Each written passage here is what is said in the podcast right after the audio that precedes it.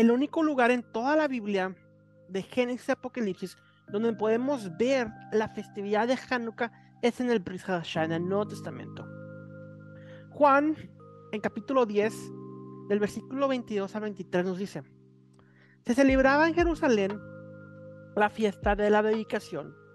Era invierno y Yeshua andaba en el templo por el pórtico de, Salomón. Ahora, usualmente tendemos a leer ese versículo y pasarlo sin poder reflexionar en lo que en realidad es la fiesta de la dedicación. El misterio aquí es que dedicación en hebreo se dice Hanukkah. En ese tiempo, Yeshua enseñaba en Jerusalén, en la columnata o en el pórtico de Salomón. De acuerdo al historiador judío Josefo, la parte este de la columnata rodeaba la parte exterior del templo de Herodes. El pórtico servía como un albergue del calor y el sol en el verano y del frío y lluvia en el invierno. Yeshua usó el pórtico como el centro de enseñanza informal, ya que siempre habían personas presentes para adorar en el templo. Ese es el contexto de Hanukkah que Yeshua enseñó, ya que él enseñó que la fe en él es la victoria verdadera. No fue coincidencia que Yeshua revelara una gran verdad acerca de él en este momento. Juan entendió que Yeshua era el verdadero libertador de su pueblo. La enseñanza que el Mesías presenta demuestra que Yeshua se identificaba e identificaba su trabajo de redentor con Hanukkah. Los macabeos limpiaron el templo para que fuera usada para una alabanza santa, mientras que Yeshua nos limpia de nuestros pecados para poder ser un templo sagrado de adoración santa para la gloria de Dios. Así como la literatura paulina dice en 1 Corintios 6, 18 al 20, la celebración anual de esta victoria histórica nos da el contexto de la enseñanza de Yeshua. Juan 10:24 dice, y le rodearon los odianos y le dijeron, ¿hasta cuándo nos turbarás el alma? Si tú eres el Mesías, dínoslo abiertamente. Dínoslo abiertamente. Después de la victoria de Hanukkah, unas piedras del altar, del altar fueron profanadas por Antíoco Epífanes. Y colocaron piedras en la colina del templo, en el lugar apropiado, hasta que viniera un profeta que les indicara lo que habrían de hacer con ellas. Relata Macabeos 4, 44 al 47. En los llamados tiempos silenciosos, el pueblo esperó un profeta y en cada Hanukkah el pueblo buscaba un Mesías. A ese, al más grandioso Macabeo, quien vendría y nos liberaría de otro enemigo, ya no de los griegos, ya no del imperio selúcida, sino de Roma.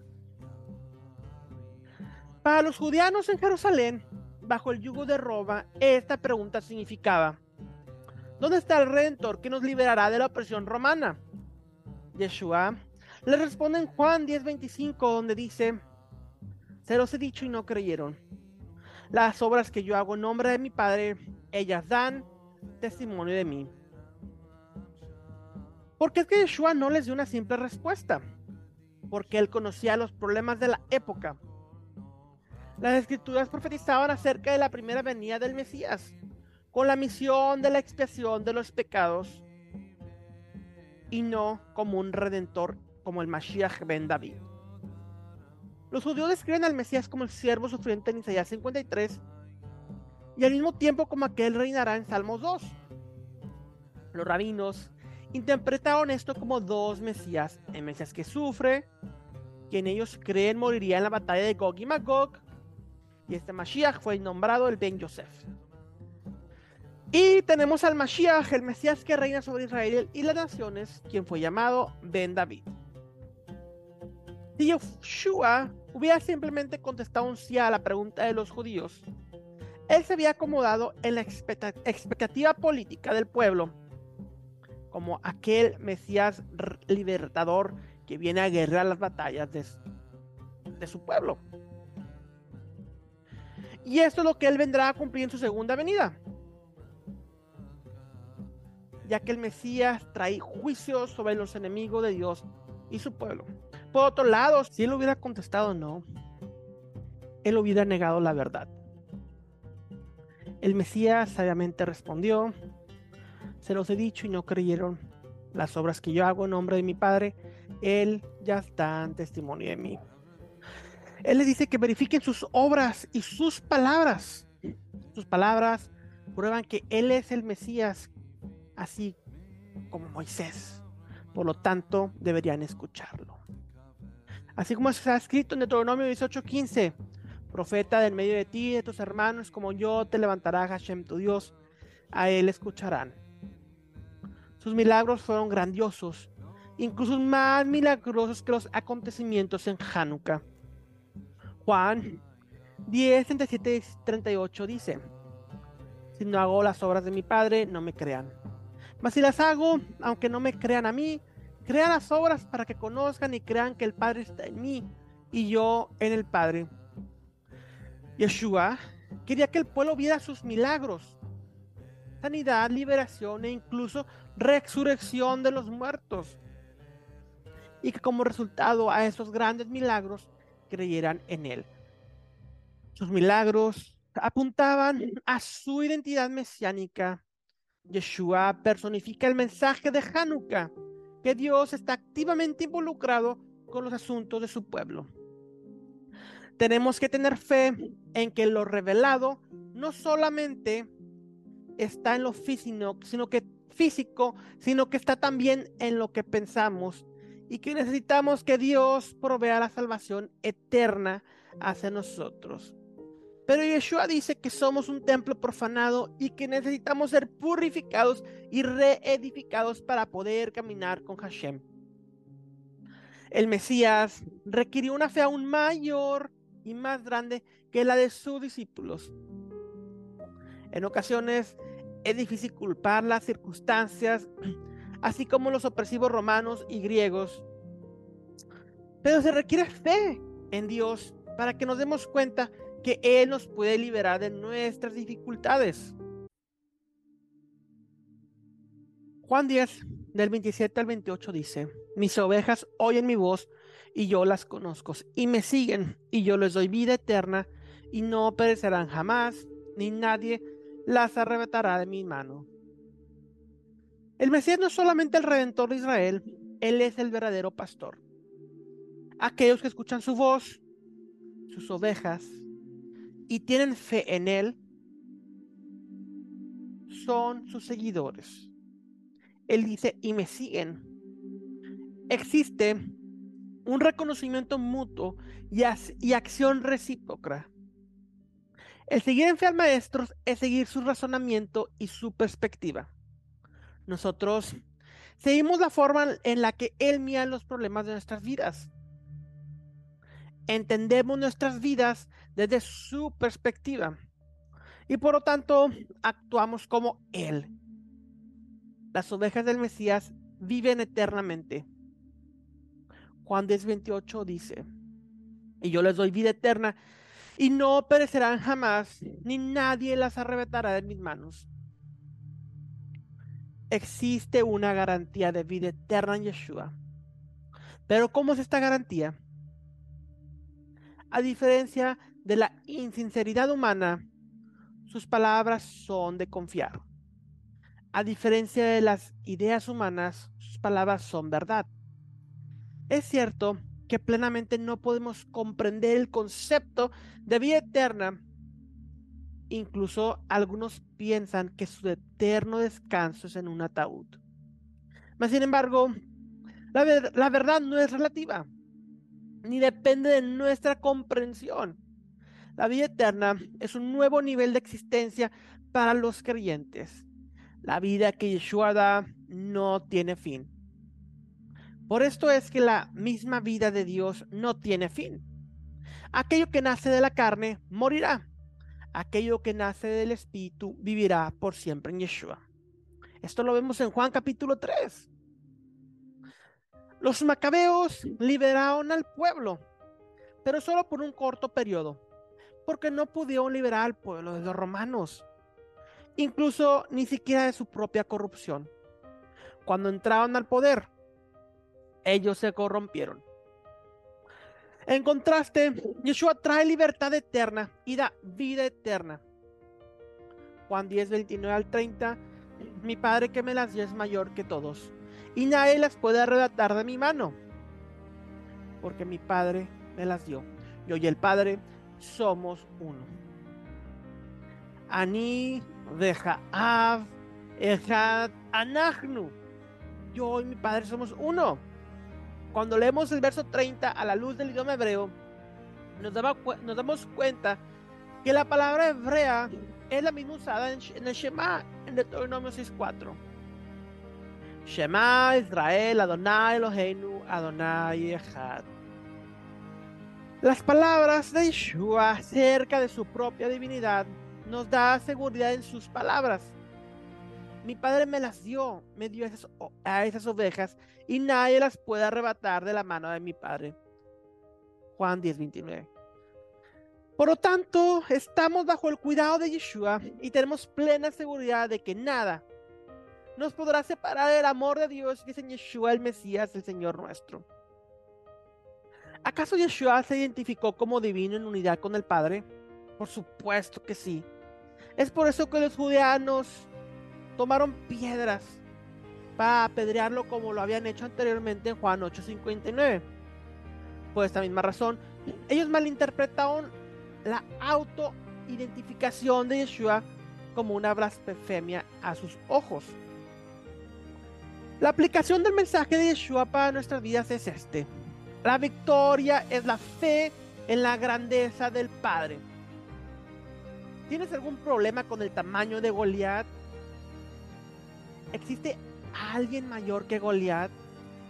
Por supuesto, la victoria viene cuando mides tus problemas con el tamaño de nuestro Dios. Si Yeshua es menos que salvación eterna, entonces tenemos algo menor a salvación eterna. A pesar de los problemas temporales, existe una victoria en el Mesías, nuestro Salvador eterno, tan grande como fue la victoria de los macabeos. Esta solo fue temporal. Pero el Mesías es mayor a los macabeos. Él no es una solución temporal, Él es la victoria eterna. Sí, Él requiere de nosotros lealtad mayor que la de los macabeos, ya que Él provee mayor seguridad que los macabeos. Confía en Él como Señor, Pastor y el Hijo de Dios. Yeshua es victorioso y al seguirlo obtenemos la victoria podemos ver que Yeshua no solo celebró Hanukkah, sino que enfatizó esta festividad para poder mostrarnos lo que solo Él puede hacer. Él vino a dedicar el verdadero templo de Dios, esto es, cada uno de nosotros los que creemos en Él. Por medio del Mesías, Hanukkah nos enseña lo que verdaderamente significa ser dedicado al Señor. Hanukkah significa dedicación y la raíz de la palabra Hanukkah significa estrecho. La idea de la dedicación involucra limitación. Si somos verdaderamente dedicados a Dios, entonces por su espíritu nos enfocamos en limitar nuestras acciones. Así como Judas Macabeo removió a los enemigos que profanaban el templo, Pablo dice Colosenses 1.1, nos ha librado nos ha librado de la potestad de las tinieblas y trasladado al reino de su Hijo amado. Como su templo, reconocemos de Hanukkah que si no somos dedicados, no somos útiles espiritualmente para Dios. Y por lo tanto no cumplimos el verdadero propósito de Dios en nuestras vidas.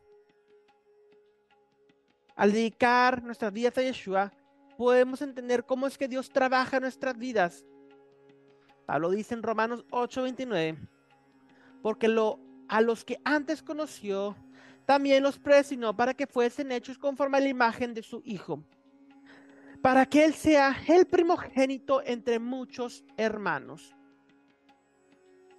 Nuestra dedicación puede ser vista de tres maneras, como un santuario, como un hijo y como un siervo. El creyente como santuario dedicado lo podemos ver en Primera de Reyes del 8, del 62 al 66, donde vemos que el propósito de la dedicación era traer alabanza e intimidad espiritual a Dios. Primera de Reyes 8:63 dice, como sacrificio de comunión, Salomón ofreció al Señor 22 mil bueyes y 120 mil ovejas. Así fue como el rey y todos los israelitas dedicaron el templo al Señor. Este pasaje nos muestra que la intimidad espiritual con Dios tiene su precio. Como sacrificio de comunión, Salomón ofreció al Señor 22 mil bueyes y 120 mil ovejas. Así fue como el rey y todos los israelitas dedicaron el templo al Señor. Este pasaje nos muestra la intimidad espiritual con Dios. Imaginas cómo se escucharía y ver al templo de Salomón tan grande y majestuoso y cuánto costarán 142 mil ovejas. La dedicación es costosa. Imagina cuánto le costó a los macabeos luchar contra el gran ejército por tres años. Muchas vidas fueron sacrificadas. Y estas vidas fueron sacrificadas para poder liberar al pueblo y rededicar el templo, Hanukkah. De igual forma, el Mesías dio su vida como sacrificio para redimirnos como templo de Dios. La dedicación se mide por el sacrificio. Los macabeos, Moisés y Salomón entendieron que la morada de Dios era una dedicación a Él y que la intimidad espiritual con Dios requiere que nos consagremos solamente para Dios. Cuando el templo fue dedicado, cumple el propósito de Dios cuando tú eres dedicado a Él, tú encuentras el propósito de Dios para ti también. Tu corazón es una morada, un altar para Dios. Y aquí es donde encontramos intimidad con Dios. Si tú restringes tu vida para el uso de Dios solamente, entonces estarás completo en Él.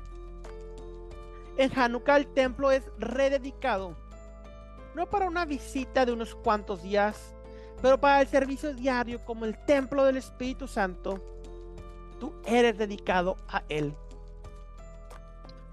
La profanación usualmente se encuentra en la religión vana, pero la genuina adoración es encontrada en la dedicación sincera. Y esto es tener el control de nuestra vida y acciones. Tener una alabanza limpia y consagrada, la cual trae plenitud en el Señor.